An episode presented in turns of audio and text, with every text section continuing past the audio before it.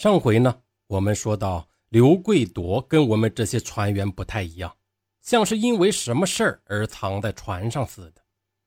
此时的力量对比，刘贵铎并不占优势，可以吸纳的新生力量，可以信任的，或者说是可以利用的人也已经不多了。他的做法很复杂、凶狠而有戏剧性，看似违背常理。根据案情材料的记载。听完黄金波的告密后，刘贵铎立刻找到了此前的敌人和手下的囚徒，就是一直被看管着的船长李成全，拉他入伙。刘贵铎告诉船长：“我手上有七八条人命，剩下的人想要活命，必须沾点血。”他知道船长与已死去的二副王永波平日以兄弟相称，他就挑拨说：“二副是包德杀的。”听后，船长李成全同意追随刘贵铎。当日入夜，刘贵铎将自己的人聚在了一起。他叫来了刚刚投靠的船长和崔勇。他将包德等四人的姓名写在纸条上，让同伙传阅。刘贵铎塞给崔勇一把鱼刀，安排他先回寝室成为诱饵，再安排船长持刀在甲板等待。随后，由于对新入伙的这两人并不放心。他又安排了黄金波和刘成建躲在甲板隐秘处监督。随后，刘贵铎本人出马找包德，他编造了一个谎言，告诉他船长前来投靠，打算让船长杀掉崔勇沾沾血，需要借包德的鱼刀一用。听后，包德同意了，他交出刀，并按照刘贵铎的安排到寝室里召唤崔勇到甲板，以便让船长杀掉崔勇。崔勇将鱼刀藏在身后，跟随着包德到了甲板。这时，船长已经持刀在那里等待了。包德此时毫无防备，遭到船长与崔勇的前后夹击，鱼刀不断的往他身上乱捅。在一旁隐秘监督的黄金波和刘成建这时也加入了围攻。包德受伤后向内蒙同乡大喊，但没有一个人敢动。第一次杀人的崔勇。见包德满身是血，他兴奋地上前，把鲜血抹在自己的脸上。他喊着：“我沾血了，我沾血了！”船长等人将包德捅伤后，逼他跳入海中，并逼问内蒙帮的同伙名单。那段时间，赵慕成已经连续几天不敢睡觉，每天最多睡一个小时。杀包德时，赵慕成正躺在床上，我那阵儿就迷迷糊糊的。往外面看看，还不到四点，天就亮了。随时害怕人进来，真的。到后来，我也不知道是怎么醒的，应该是听到了那个高音喇叭，船上有个大喇叭喊话器突然响了。我寻思着，听着那个声音就像是船长的声音。船长开始喊：“包德，你的同伙还有谁？赶快说吧，我都知道了。”船长喊两声之后，就变成了刘贵铎的声音了。刘贵夺又在那里喊：“你以为黄金波是谁的人？”当时我就懵了，这到底是咋回事？因为当时他俩联合，事先我是一点都不知道的。赵慕成离开椅子，坐直了身子，他瞪着眼睛，仿佛眼前有一团雾气，他想竭力的从中寻找出什么。随后，内蒙帮被逐一清除，邱荣华。双喜分别从鸡汤四人间的宿舍和前铺叫出，被迫跳海。单国喜、戴福顺被人持刀看管在十二人间的宿舍，最后也被迫跳海。包宝成就是当初说没一个人就没一个人，这玩意儿回去很好解释。就这样的一名老船员，最后也被逼跳海。之后不知道听谁喊：“哎，那不是包宝成和双喜吗？”双喜啥时候也跳海里去了？之后就听说是淹死的，具体的情况我真记不清楚。当时那阵脑袋没空白就不错了。几分钟过后，高音喇叭关掉了，我听到刘贵夺在甲板上喊，冲着我住的宿舍里面喊，说：“单国喜出来。”单国喜就出去了。当时外面到底是怎么的了？我是一点都没看到。因为门那边有个门帘，他挂了一个大棉被。因为有空调，那阵天正热，光听着声了。我只听到啊，再扑通两声，完了又叫邱荣华，也是啊一声就没了。之后他们又把向立山和大富都叫了出去，叫出去之后也问是不是和包德一伙的，告诉不是。完了又说了些话，告诉他们你俩老实点，回去吧。回来之后，他俩就想去那边尿尿，还让刘贵夺给骂了一顿。你俩要跳海呀？不想活了是不是？赶紧回去！反正是骂骂咧咧的，他俩就回来了。不一会儿，刘成建进来了，把我的手机给要去了，告诉我刘贵夺叫你出去。当时我就懵了，以为他们要弄我，我就磨磨蹭蹭的上去了。刘贵夺那会儿已经回到了船长室，他坐在床边，看起来很累，又有点轻松的感觉。他告诉我：“别害怕，没有事儿。”过两天我们这几个就去日本了，你们呢也别害怕。你手上没有沾血，没沾血呢，你回国就完事儿了。回公司你爱怎么说就怎么说，我们上日本也无所谓了。完了，他又说：“你到厨房去煮点面条吧。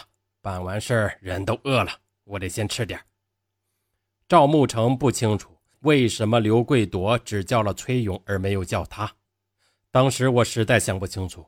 可能是人手够了吧。有一个事儿，我觉得挺奇怪。那天刘贵夺让船员给他打五千块钱，就在轮到我的时候，我打给了我的小妹。我小妹跟我说，我妈的手机丢了，换了新号码，让我给她打个电话，老念叨着呢。我看了一眼刘贵夺，他说：“打吧，告诉你妈，过段时间就回去了，别担心。”我是真没想到他能让我打。可能他知道我爸死了十几年了，家里就我妈一个人。但我想了想，最后还是没有打，把电话还回去了。每一次赵慕成向我讲起对刘贵夺的看法时，末了都以一声感叹而收尾。刘贵夺很有城府，比我们这些人成熟。刘贵夺远在黑龙江的家人都叫他小二，家里印象中他比较孝顺、聪明。他后悔辍学早，并且羡慕有文化的人。十五岁那年，村里大旱，刘贵夺第一次离家，在建筑工地、养殖场卖过苦力。就在决定上船的时候，父亲开着拖拉机送他到县城。平日里，老父亲只抽自己种的烤烟。刘贵夺买来两包香烟，塞给父亲，便离开了。次日凌晨四时。剧情再度出现起伏，时令已经进入深秋，赵牧城的村庄笼罩在明亮的光线里，显得宁静而深远。村巷中很少有人走动，偶尔传来几声单调的狗叫声。返航的路上真的没有什么，就是海。刘贵夺故意躲开其他的船只。只有一次停下来更换机油滤芯时，远远的看到一艘船，没有国旗，没有船号。二十分钟后就开走了。很多人都说那是海盗船。渔船没什么钱，海盗不感兴趣。海上跟陆地不一样，你没有办法，就那么一艘船飘着，摆脱不了，无路可逃。就在杀包德的那晚，赵慕成下到厨房里做饭。他盘算着还剩几人，内蒙帮包德一伙死了六个，三十三个船员还剩下十六个。每到夜晚，四周夜幕的深处就会亮起其他船只的灯光，他们星星点点，尽管微弱缥缈，却让人产生身处中央、被包围、被共卫的错觉。我做好饭，剩下的人都在那里喝酒吃饭，吃完饭。在那里待了会儿，都回去睡觉了。那天晚上，我在上面十二人间的宿舍，在江小龙那个铺上睡的。江小龙就没有让我下去，他告诉我：“你在这儿睡吧，别下去了。”那天晚上我更睡不着了。第二天早晨刚起来，就听见有人喊要找那个王延龙，找不着了。我当时就在那儿躺着，听着乱七八糟的，寻思着又出事了。当时给我吓的。之后听听不对劲儿，完了告诉船坏了，海底总阀被人打开了，只有王延龙知道总阀在哪里。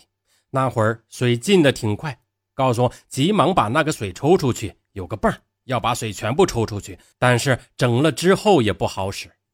这时候，刘贵夺便跟我们这一大帮子说：“赶紧把所有能漂的东西都绑在一起，能做筏的做筏，船上还有些木头、床板啥的，钉个木头筏子，把能吃的啥的都往上装。”海底总阀被打开，就意味着船有沉没的危险。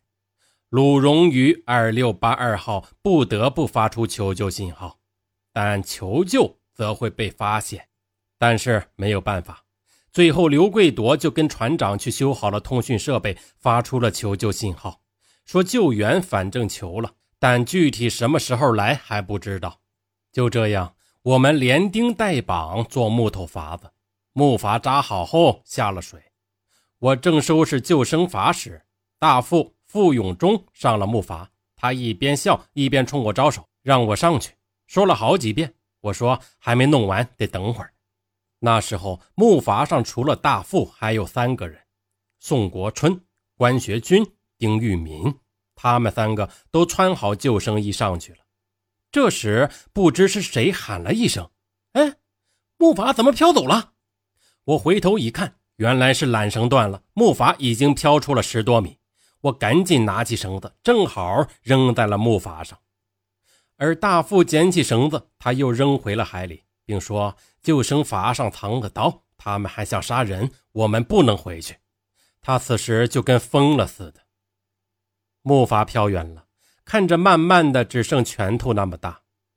刘贵铎坐在甲板上看着挺丧气，没想到船它不沉了，因为货舱没有东西，水舱没有多少水，只是机舱进水，沉不了也动不了，只能等待救援。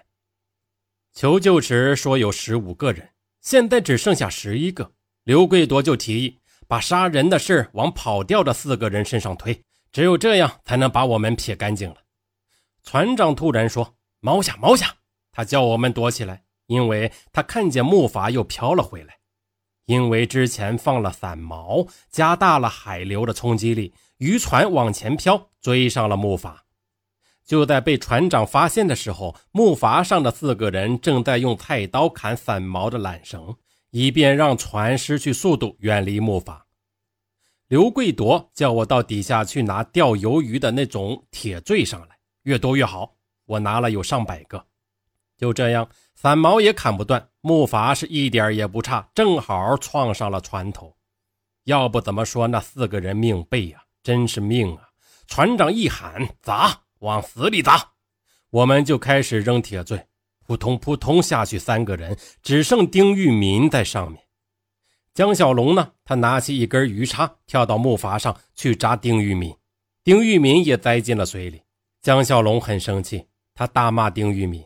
他没有想到姓丁的会逃跑。他们原先是一起劫的船。大副关学军、丁玉民一边骂一边求情，慢慢的游远。三个人搂在了一起，他们肯定活不了。国产的救生衣不行，一进水四五个小时就会下沉，而且他们被砸出了血，鲨鱼过来的也很快。剩下的宋春国，他在海里离得近，一个劲儿的求情，但刘贵夺不发话，我们也不敢救。就这样过了一会儿，刘贵夺才发话，我和黄金波把他拉了上来。我见他脑袋流血。还找了纸巾给他擦了擦。这时候，船长走到刘贵夺的跟前，他说：“赵木成和向立山怎么办？救援要来了，他俩还没沾血呢。”讲述到这里，赵木成依然像开始时候那样平静，手中的鱼竿捏得稳稳的。他一再用“我不记得了”来抵挡细节的追问，他看不出丝毫的抵触和烦躁。听了船长的话。向立山立刻拿起一把鱼刀，准备捅宋国春。刘贵夺没让捅，他说：“别捅了，你俩绑起来扔下去得了。”然后我开始断片了，脱了宋国春的救生衣，绑手我记得我绑了，腿绑没绑我就不记得了。我看判决上写的是有人往他兜里揣了几块铁坠对的。黄金波肯定拿鱼线穿了五六个铁坠拴在他身上了，这个我能肯定。宋国春是一直求情，刘哥，你放过我吧，咱俩也没有什么太大的仇，回去我什么也不会瞎说的。宋国春站的地方离船尾只有六七米，我用了差不多五分钟才把他推到没有栏杆的地方。我一直回头看着刘贵夺，没敢看宋国春，想着再给他一个机会。最后还剩不到一米时，我又扭头看向刘贵夺。结果绑的铁坠在我面前飞了出去，听到扑通一声，再看时人已经没了。就在铁坠飞出去的时候，我肯定是推了一下的，但力量肯定不够，所以是不是我导致的，我不敢肯定。后来警察跟我说，铁坠和我推的那把是同时的。宋国春落水后，剩余的十一名船员各自走开了。那时候救援信号已经被接收，他们唯一能做的就是等待。当时超强台风梅花正在席卷太平洋，中国渔政的救援船赶来时已经是七天之后了。赵木成说，渔政船的领导上船之后，船长李成全将他拉到一边，偷偷的塞了一张纸条，上面写着编造的谎言。包得一伙人行凶后乘木筏逃走，剩下了十一名幸存者。事后证明，这毫无意义。